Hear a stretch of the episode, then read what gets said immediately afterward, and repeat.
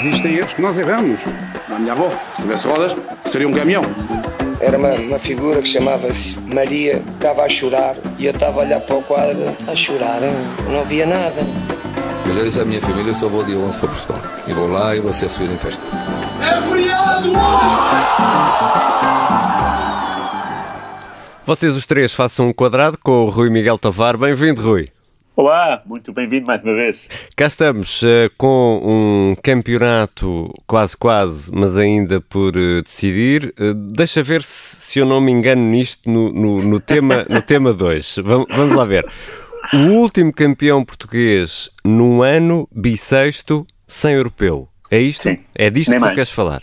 É disso que eu quero falar. Então vamos embora. Porque o europeu foi criado em 58 e a primeira, a, prim, o primeiro, a primeira fase final foi em 60. Portanto, daí para cá, houve sempre europeus de 4 em 4 anos, sempre em anos bissextos. Ora bem, a última vez que não houve europeu, como este ano, em 2020, era para haver, mas não houve, uh, foi adiado um ano. Uh, a última vez que houve campeonato nacional e que não houve europeu foi em 1956. E, uh, e quem deixei venceu? oportuno. Pois, eu achei oportuno hoje, em dia de Tondela, uh, de, de Tondela Porto, e o Porto está com, está com seis pontos de avanço, está, está, está muito perto de conseguir esse título. Foi o Porto quem ganhou esse campeonato em 56 e também ganhou a Taça de Portugal. Uh, e é bom lembrar já agora que o Porto também está na final de taça com o Benfica, vai ser no dia 1 de agosto. Portanto, a última vez que isso aconteceu, 56, o Porto ganhou campeonato e a taça. A- Ano, ano bissexto, já lá, já lá vão uns aninhos para, para É 1956. e que equipa era esta do, do, do Porto, Rui?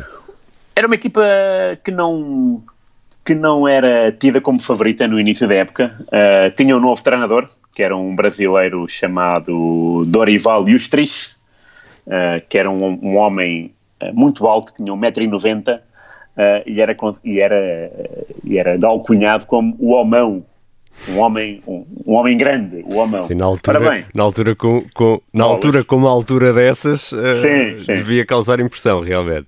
nem mais. E, e o Homão uh, contratou, também no Brasil, foi lá buscar um avançado chamado Jaburu. E este avançado fez a diferença, porque marcou 29 golos. 29 golos. E isso foi uma marca extraordinária. E uh, foi ele que, uh, juntamente com, com outros jogadores, como por exemplo o guarda-redes era o Pinho, na defesa tinha o Virgílio, que era conhecido como o Leão de Génova, porque uh, pouco, pouco tempo antes Portugal tinha ido à Itália, a Génova, feito um jogo meritório e foram os próprios jornalistas italianos que consideraram o Virgílio uh, um jogador uh, com uma raça como se fosse um leão, pronto, ficou o Leão de Génova no meio campo. Com defesas felinas. Exato. No meio campo havia o Pedroto, eh, esse mesmo, o José Maria Pedroto. Uh, ao seu lado havia outra figura do portismo, Monteiro da Costa. E depois no ataque havia jogadores muito bons. Carlos Duarte era um extremo direito muito valioso. O interior direito era o Hernani, eh, que é uma das maiores figuras ainda hoje eh, do universo portista. E aliás foi ele quem decidiu a final da taça com o Torriense. Foi uma final inédita, Porto-Torriense, 2-0, dois gols do Hernani. Uh, o número 9, o avançado centro, era o Jaburu, e depois no lado esquerdo havia o interior Perdigão e o extremo Teixeira. Dois jogadores que marcavam muitos gols. Este campeonato foi muito interessante porque foi decidido na última jornada com o Benfica. Foi mesmo, Portanto, mesmo então- até ali ao fim. É, foi até ao fim. E porquê? Porque o Porto, que só perdeu um jogo nessa época, não havia, não havia competições europeias ainda, só perdeu um jogo, foi para o campeonato e foi na penúltima jornada, foi com o Sporting em Alvalade, gol do brasileiro Walter. E essa derrota, na penúltima jornada, permitiu eh, que o Benfica igualasse o número de pontos do Porto. Portanto, ficaram os dois, ficaram os dois eh, eh, clubes com 39 pontos.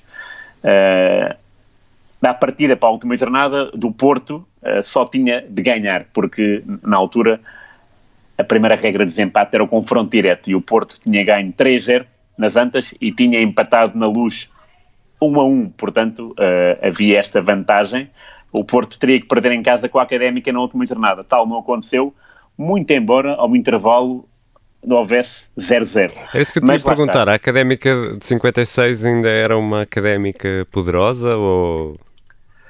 A Académica 56 era uma equipa ah, interessante, mas não poderemos dizer uma equipa poderosa. Ok. Ah, e, e, aliás, ah, se fores ver, a Académica estava a passar por, por, por imensas dificuldades e estava no penúltimo lugar. O último era o Braga, o penúltimo era da Académica. Portanto, não havia assim muita, muita fé numa, numa, numa reviravolta.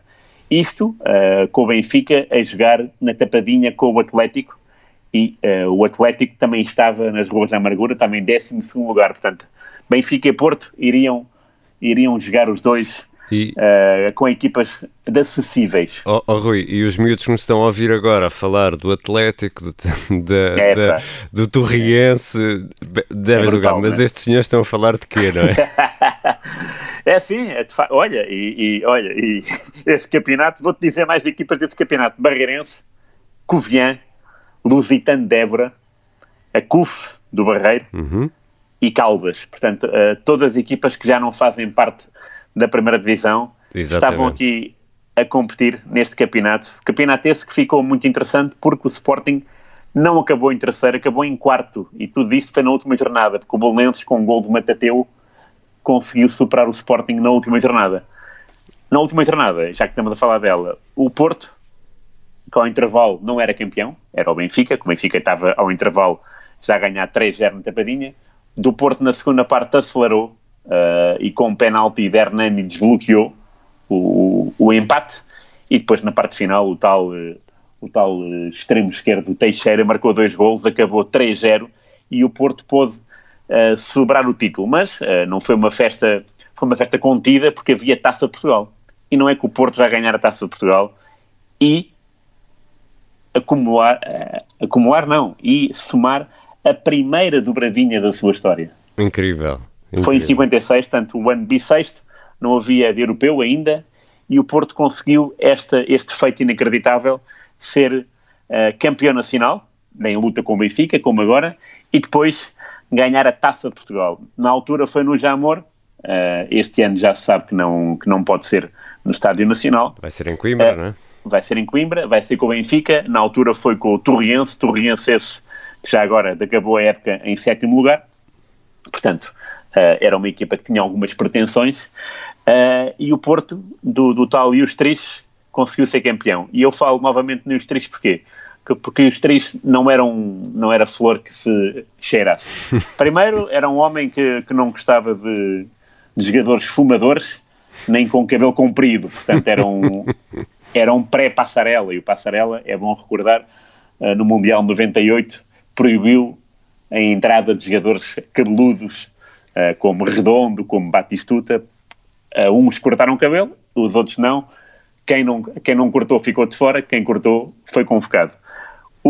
O, o Justris, em 56, portanto, tri- eh, 40 anos antes, já era um visionário neste, neste aspecto, e então começou, começou logo a criar anticorpos desde o início e afastou dois jogadores muito queridos da, da, eh, da massa adepta do Porto, que era o Carvalho e o Porcel, porque eles eram eh, fumadores.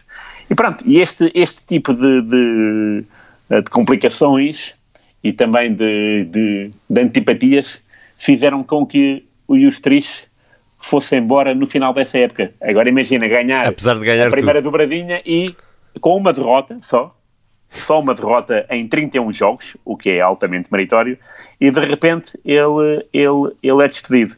Na despedida, no aeroporto, da caminho do Brasil, o Yus Triste disse só isto: o Porto triunfou e eu fui a semente. Incrível. Portanto, é uma- é estamos uma- a falar de um homem. É uma grande saída essa. é uma saída. sim. Eu, eu, eu só imagino que terá sido por esse país fora, nas eh, tascas deste país, porque era assim que eh, em muitas aldeias e vilas se ouviam os relatos na Sim, telefonia. sim, acordo. O, o que foram os, os ouvidos colados à telefonia com, eh, ao intervalo, o Benfica era campeão e Sim, no final sim, sim. era o Porto. Sim. Sim, Incrível, sim. história Grandes incrível. momentos. Rui, muito obrigado. Rui Miguel Tovar, Nada. vocês os três façam um quadrado, a sonorização é do Diogo Casinha. Eu sou o Ricardo Conceição, até sábado, Rui, um abraço. Até sábado. Grande abraço. Existem erros que nós erramos. A minha avó, se tivesse rodas, seria um caminhão. Era uma, uma figura que chamava-se Maria, estava a chorar e eu estava a olhar para o quadro, a chorar, hein? não havia nada. Eu já disse à minha família, eu só vou dia 11 para Portugal. E vou lá e vou ser recebido em festa. É feriado hoje! Obrigada por ter ouvido este podcast. Se gostou, pode subscrevê-lo, pode partilhá-lo e também pode ouvir a Rádio Observador online em 98.7 em Lisboa e em 98.4 no Porto.